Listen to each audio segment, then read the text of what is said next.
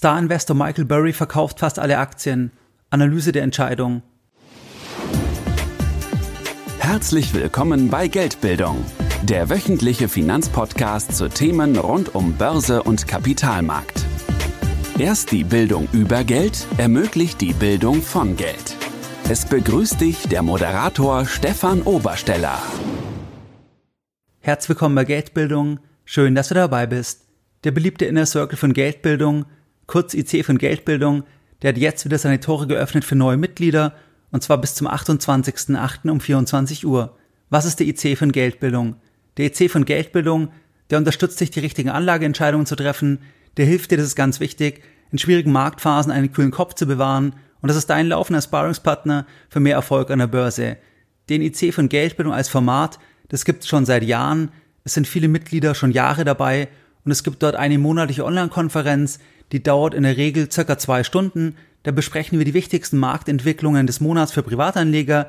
Ich zeige dort auch eigene Investments auf, meine Überlegungen. Das heißt, warum investiere ich in etwas? Da besprechen wir ganz konkret dann wirklich Investments. Es gibt auch ein offengelegtes 50.000 Euro Echtgelddepot. Hier wirst du dann unmittelbar per E-Mail informiert, wenn ich etwas Neues kaufe. Das heißt, da bist du dann hautnah dabei. Es gibt Sonderkonferenzen in Krisenzeiten. Das heißt, das ist extrem wichtig dass wenn alle in Panik sind, dass wir uns dann wirklich virtuell zusammensetzen und besprechen, was sind jetzt konkret die Chancen. Das haben wir zum Beispiel sehr intensiv auch während dem Corona-Crash gemacht im März, April 2020. Das heißt, wenn du sagst, ja, du möchtest dort dabei sein, du kannst mir auch deine Fragen stellen dann im Rahmen von den Online-Konferenzen, dann kannst du dich hier gerne anschließen. Und zwar kannst du beitreten zum IC das Ganze läuft auf monatlicher Basis und zwar unter geldbildung-inner-circle.de. Wie gesagt, bis zum 28.08. und ich werde dir das Ganze auch in den Show Notes verlinken. In der heutigen Podcast-Folge, da möchte ich mit dir über ein sehr spannendes Thema sprechen. Und zwar sprechen wir heute über den Star-Investor Michael Burry. Beginnend am Montag, den 15.08., da ging eine Meldung viral und diese Meldung, die möchte ich heute mit dir etwas genauer besprechen, weil mich hierzu auch zahlreiche Zuschriften erreichten zu diesem Thema. Bloomberg titelte am 15.08. das folgende Zitat Anfang. Michael Burry's Hedge Fund added one stock and dumped all the rest. Zitat Ende. Reuters titelte am gleichen Tag das folgende Zitat Anfang. Big Short Fund Manager Burry dumps Portfolio buys Prison Stock. Zitat Ende. Das Thema ging so viral, sodass auch viele deutsche Medien dann das Thema zeitversetzt zu den amerikanischen Medien aufgegriffen haben. Das Handelsblatt titelte beispielsweise am 19.08. das folgende in einem Artikel, Zitat Anfang, Star-Investor Michael Burry warnt vor einem erneuten Crash und verkauft fast alle Aktien. Zitat Ende. Wir haben alle wenig Zeit und wir lesen oft nur die Überschrift und heute möchte ich in dieser Folge hinter die Überschrift gehen. Das heißt, was steckt eigentlich hinter dieser Meldung und wie ist das Ganze auch einzuordnen? Hintergrund der Meldung, ist ein meldepflichtiges Form 13F-Filing, das fristgerecht am 15.08. von Cyan Asset Management LLC gemeldet wurde. Hinter der Gesellschaft, da steht eben jener Michael Burry. Wer ist Michael Burry? Michael Burry ist ein amerikanischer Investor, der die anbahnende Blase am US-Immobilienmarkt sah und die darauffolgende Finanzkrise 2007-2008 antizipierte. Er war da sehr früh dran. Das heißt, er hat schon einige Jahre vorher gesehen, das Thema geht nicht gut, hier entsteht eine Blase, die irgendwann platzen muss. Er hat sich dann auch entsprechend positioniert und er wurde von manchen Investoren als verrückt erklärt, weil die gesagt haben, das kann gar nicht sein. Am Ende behielt er recht und am Ende verdiente er sehr viel Geld mit seiner Positionierung und verdiente auch viel Geld für seine Investoren und das Ganze wurde auch verfilmt in dem Film The Big Short. Einer noch breiteren Öffentlichkeit, da wurde er bekannt aus meiner Sicht und zwar im letzten Jahr durch eine Beteiligung an GameStop, die er aufgebaut hatte und dann ging das Ganze auch wieder viral, weil dann ein bestimmtes Forum darauf gesetzt hat, die Kurse nach oben zu treiben und dann hier Hedgefonds rauszutreiben, die auf fallende Kurse gesetzt haben. Dazu hatte ich auch eine Podcast-Folge gemacht und da war er auch involviert und er ist da schon ein Stück weit eine Ikone geworden, auch im Internet, auch bei Privatanlegern, einfach unter dem Aspekt, dass er einfach hier die Finanzkrise erkannte, dann auch unter diesem GameStop-Thema. Das heißt, dass einfach sehr viele Medien das sehr intensiv verfolgen, was er tut und auch viele Privatanleger dann auch versuchen, dann das Ganze nachzukopieren oder hinterher zu eifern, was hier Burry dann tut und wie er sich positioniert. Und es ist aber sehr wichtig, dass man das Ganze immer im Kontext sieht, auch richtig einordnet, dass man da nicht blind irgendwie einem Thema hinterherläuft. Und das machen wir heute in dieser Podcast-Folge. Das Form 13F-Filing, das zeigt jetzt mit Meldung vom 15.8. auf, dass Michael Burry per 30.06. alle meldepflichtigen Positionen verkauft hat. Darunter elf Aktien und eine Put-Option auf Apple. Unter den Aktien waren beispielsweise Firmen wie Alphabet oder auch Booking. Er hat eine einzige Aktie aufgenommen, und zwar die Firma Geo Group. Die Firma ist auf den Betrieb und die Leitung von privaten Gefängnissen und psychiatrischen Einrichtungen spezialisiert. Hier hat er im zweiten Quartal 2022 knapp über 500.000 Aktien gekauft, und zwar insgesamt dann in der Größenordnung von circa drei Millionen US-Dollar. Wie ist jetzt dieser Schritt zu interpretieren? Zunächst eine Vorbemerkung. Im November 2021, da erreichte der Nasdaq 100 ein Allzeithoch und von diesem Punkt fiel dann der Index bis Mitte Juni 2022 um knapp 35 Prozent. Das heißt, wir sind in einem Bärenmarkt. Der letzte Bärenmarkt, das war der Corona-Crash im Februar, März 2020. Das war ja ein extrem kurzer Bärenmarkt und jetzt war der Bärenmarkt ja mehrere Monate und jetzt gab es eine Gegenbewegung seit Mitte Juni 2022, die wir bei vielen Indizes gesehen haben, auch beim Nasdaq 100. Da war das eine Gegenbewegung von über 20 Prozent. Jetzt gibt es eine Frage. Ist das jetzt eine Bärenmarktrallye? Das heißt, werden wir in Zukunft neue Tiefs sehen? Oder ist es jetzt ein neuer Bullenmarkt? Das heißt, werden wir die Tiefs vom Juni 2022 nicht mehr sehen? Das ist eine Kernfrage. Und diese Frage, die stellt man sich immer bei einem Crash. Diese Frage wurde auch gestellt beim Corona-Crash. Das heißt, auch im April, im Mai 2020 war das eine extrem populäre Frage und da gab es nicht wenige Großanleger, die damals eher gesagt haben, wir werden neue Tiefs sehen, die eher zurückhaltend waren. Das heißt, dass das Ganze dann auch eine, man sagt, eine verhasste Rallye war, weil eigentlich Anleger gewartet haben, dass sie günstiger reinkommen. Das heißt, Damals lagen nicht wenige auch falsch, weil wir damals dann keine neuen Tiefs gesehen haben. Wir haben dann die Tiefs vom März 2020 nicht mehr gesehen. Jetzt 2022 ist die Situation wie folgt, dass wir jetzt die gleiche Fragestellung wieder haben. Das heißt, dass auch der Anstieg, der doch schon sehr deutlich war, dass der auch bei manchen Investoren eher verhasst war oder eher als verhasst wahrgenommen wurde, weil sie vielleicht eher noch zurückhaltend waren. Das heißt, man kann es auch sehen bei den Cashquoten etc. Das heißt, dass da viele eher zurückhaltend waren und jetzt wird man sehen, wie es weitergeht. Und diese Frage stellt man sich also immer und da gibt es keine abschließende Antwort. Das heißt, die Zukunft wird es zeigen, ob das jetzt eine Bärenmarktrallye ist, was wir sehen, oder ob das bereits ein neuer Bullenmarkt ist. Es gibt natürlich die Vergangenheit, das heißt, dass wir bei großen Crashs, sei es jetzt Dotcom oder Finanzkrise, dass wir dort auch heftige Bärenmarktrallyes gesehen haben und dass es erstmal auch normal ist. Das heißt, anders formuliert, was wir jetzt gesehen haben, diese Gegenbewegung, das ist jetzt keine Begründung, keine Garantie, dass wir keine neuen Tiefs sehen, sondern im Gegenteil. Solche Gegenbewegungen sind normal. Das ist ein Teil von einer Bärenmarktrallye, was wir auch gesehen haben beim Dotcom-Crash beispielsweise. Und da verweist dann auch Michael Burry immer wieder darauf hin, weil er sagt, das ist eine Bärenmarktrallye. Das werden wir uns dann gleich auch anschauen. Was erstmal wichtig ist jetzt bei dieser Meldung, von dem Portfolio, dass dieses Filing ja bis 45 Tage nach Quartalsende erfolgen muss. Das heißt, das Portfolio bezieht sich auf die Vergangenheit mit Stichtag 30.06.2022. Keine Entscheidung von Michael Burry der letzten Wochen wird in dieser Meldung reflektiert. Das heißt, seitdem kann er bereits wieder viele neue Entscheidungen getroffen haben. Das heißt, er könnte im Juli diverse Titel gekauft haben, auf die Gegenbewegung gesetzt haben, ist unbekannt. Wissen wir nicht. Werden wir erst in einigen Monaten erfahren, wenn dann das Ganze veröffentlicht wird für das dritte Quartal 2022. Die Medien haben teilweise den Eindruck vermittelt, als ob das Portfolio brandaktuell ist. Das heißt, als ob er jetzt ganz konkret, jetzt Mitte August 2022 so sich positioniert hat. Das stimmt aber nicht, weil es per 30.06.22 ist und es unbekannt ist, was er jetzt seitdem konkret in seinem Portfolio gemacht hat. Der zweite Punkt, Das ist das Thema, dass das Portfolio im Rahmen von diesem Filing möglicherweise unvollständig ist, da nicht alles gemeldet werden muss. Das heißt, es gibt hier von der SEC eine Liste an meldepflichtigen Form 13f Wertpapieren und nur diese müssen gemeldet werden.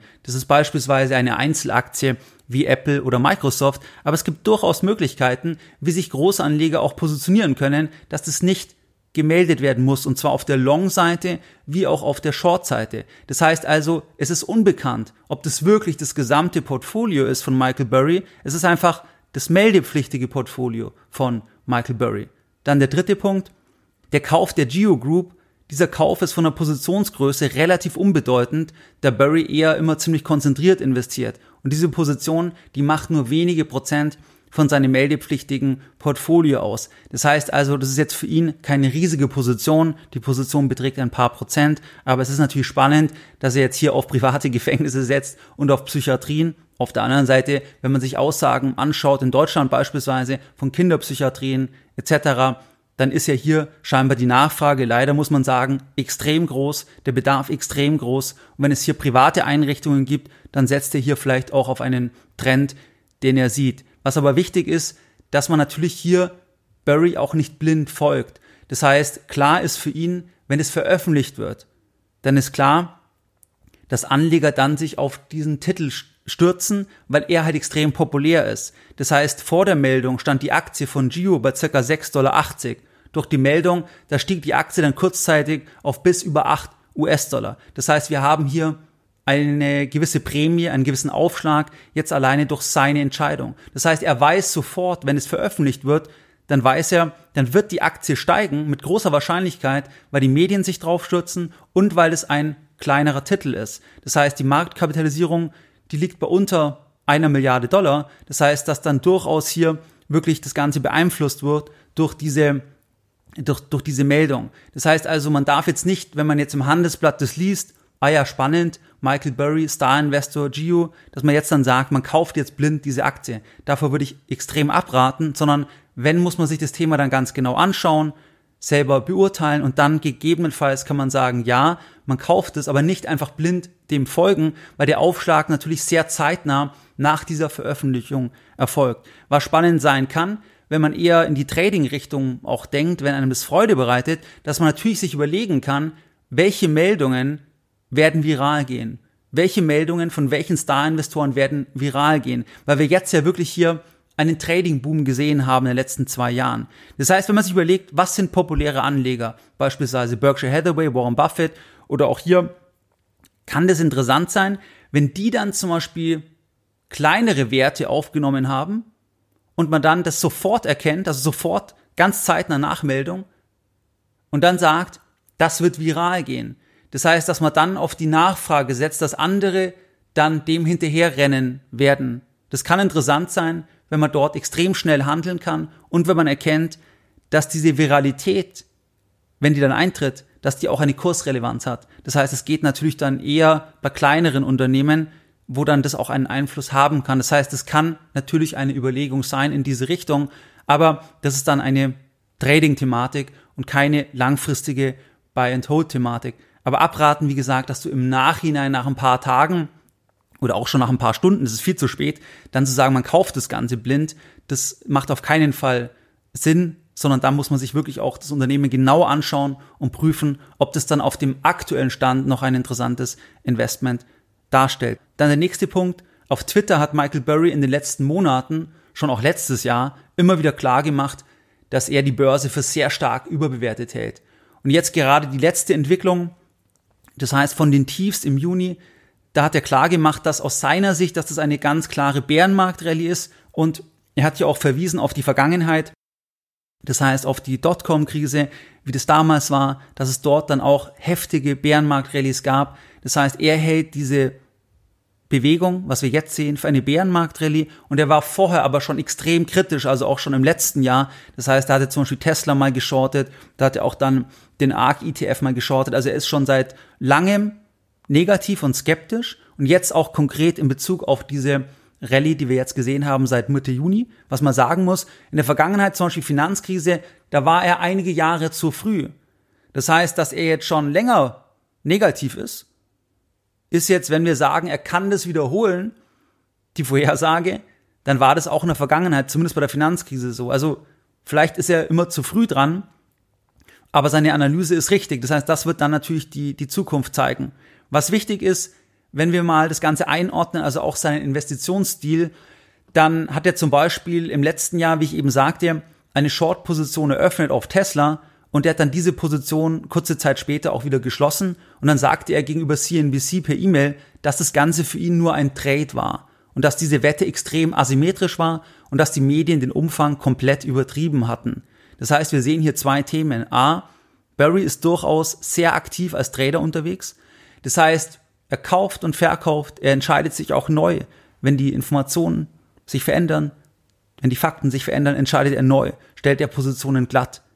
Das heißt, unter dem Aspekt muss man auch sein Portfolio dann sehen. Das heißt eben, Stichtag 30.06., wer weiß, welche Entscheidungen er seitdem getroffen hat. Das kann sein, er hat sehr viele Entscheidungen getroffen, vielleicht hat er auf eine Gegenbewegung gesetzt, vielleicht als Trader, weiß man nicht, wird man dann sehen. Aber er ist schon auch ein Trader. Und dann der zweite Punkt B, dass Medien zur Skandalisierung neigen. Das heißt, damals das Thema Tesla, das war auch ganz groß in den Medien. Das heißt, der Mann aus dem Film Big Short, dieser Hedgefondsmanager, der damals hier die Finanzkrise richtig erkannte, der damit reich wurde, der setzt jetzt auf einen fallenden Kurs bei Tesla.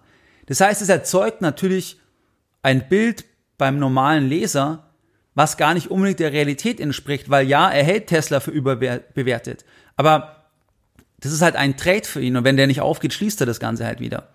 Aber es suggeriert dann ein bisschen beim Leser, ein Bild, dass das sicher ist, weil er ja in der Vergangenheit das schon mal richtig erkannt hatte und jetzt das hier ein ganz großer Trade ist, obwohl es wie gesagt dann gar nicht so groß war, aufgrund der Konstruktion, wie er das umgesetzt hat. Also man muss immer da auch die Medien ein bisschen, ja, ein bisschen berücksichtigen, wie die Medien ticken, wie die einfach dann arbeiten, was wir jetzt auch gesehen haben, hier bei der Meldung jetzt zu dem aktuellen Portfolio. Zum Beispiel einfach, dass das halt auch ein altes Portfolio ist, wie gesagt, vom 30.06. Was ist jetzt das Fazit?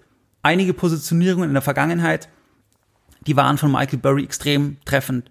Teilweise war er zu früh, aber am Ende treffend. Ob die jetzige Markterholung, ob das eine Bärenmarktrallye ist, das kann niemand mit Sicherheit sagen. Es gibt Gründe dafür und es gibt Gründe dagegen.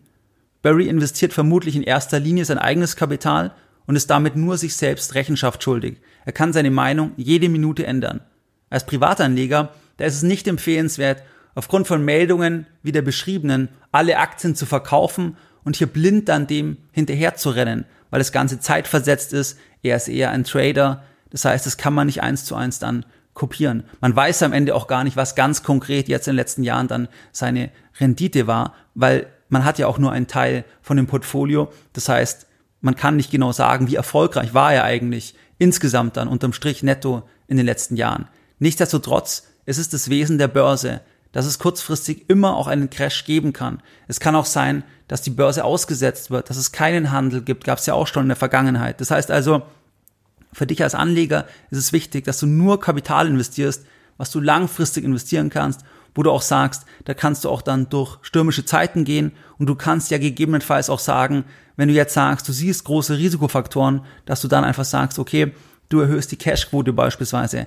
Aber es ist in den meisten Fällen nicht sinnvoll, dass man dann sagt, man geht komplett raus und wartet dann auf ein Zeichen, welches Zeichen auch immer, dass man dann wieder kauft. Weil das machen ja auch die großen Anleger nicht. Das heißt, er ist hier eine Ausnahme. Er ist eine Ausnahme, weil er auch ein Trader ist, aber schau dir all die großen Anleger an, Stiftungsfonds, Staatsfonds, Berkshire Hathaway etc., dass man alles verkauft oder fast alles und dann wartet.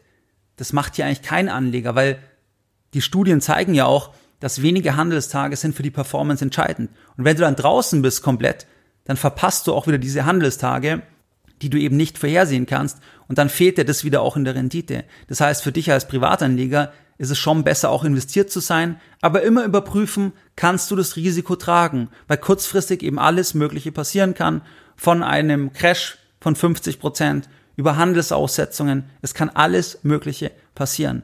Und wenn du das Geld eigentlich brauchst in drei Monaten, dann solltest du das nicht am Kapitalmarkt investiert haben, zumindest nicht in Aktien, weil du dann einfach das Risiko hast, dass du dann zum falschen Zeitpunkt die Verluste realisieren musst. Was waren jetzt die Lessons learned in der heutigen Podcast-Folge? In der heutigen Podcast-Folge, da haben wir uns über Michael Burry unterhalten, über die letzte Meldung und dass er jetzt per 30.06. alle Titel verkauft hat von dem meldepflichtigen Portfolio, abseits von einem neuen Titel, und zwar von einer Gefängnisgesellschaft. Dann haben wir das Ganze auch eingeordnet, dass es zeitversetzt ist, dass er eher auch ein Trader ist, dass er jetzt aber sehr pessimistisch ist, schon länger. Das heißt, dass er sagt, das ist eine Bärenmarkt-Rallye, was wir jetzt aktuell sehen, seit Mitte Juni 2022. Und wir haben auch besprochen, dass es in den meisten Fällen nicht sinnvoll ist, jetzt ihm hier blind zu folgen, sondern dass man selber investiert sein sollte. Man kann gegebenenfalls dann halt das Risiko steuern, dass man zum Beispiel sagt, man reduziert das Risiko, wenn man mehr Gefahren sieht, aber man sollte schon aus meiner Sicht, wenn man langfristig investiert sein kann, weiter investiert bleiben, wie man es ja auch bei den allermeisten Großanlegern sieht, dass die immer investiert bleiben. Wie du es gewohnt bist, da möchte ich auch die heutige Podcast-Folge mit einem Zitat beenden und heute ein Zitat von Michael Burry. My natural state is an outsider. I've always felt outside the group and I've always been analyzing the group. Mehr Informationen zu Themen rund um Börse und Kapitalmarkt findest du unter www.geldbildung.de. Und immer daran denken, Bildung hat die beste Rendite.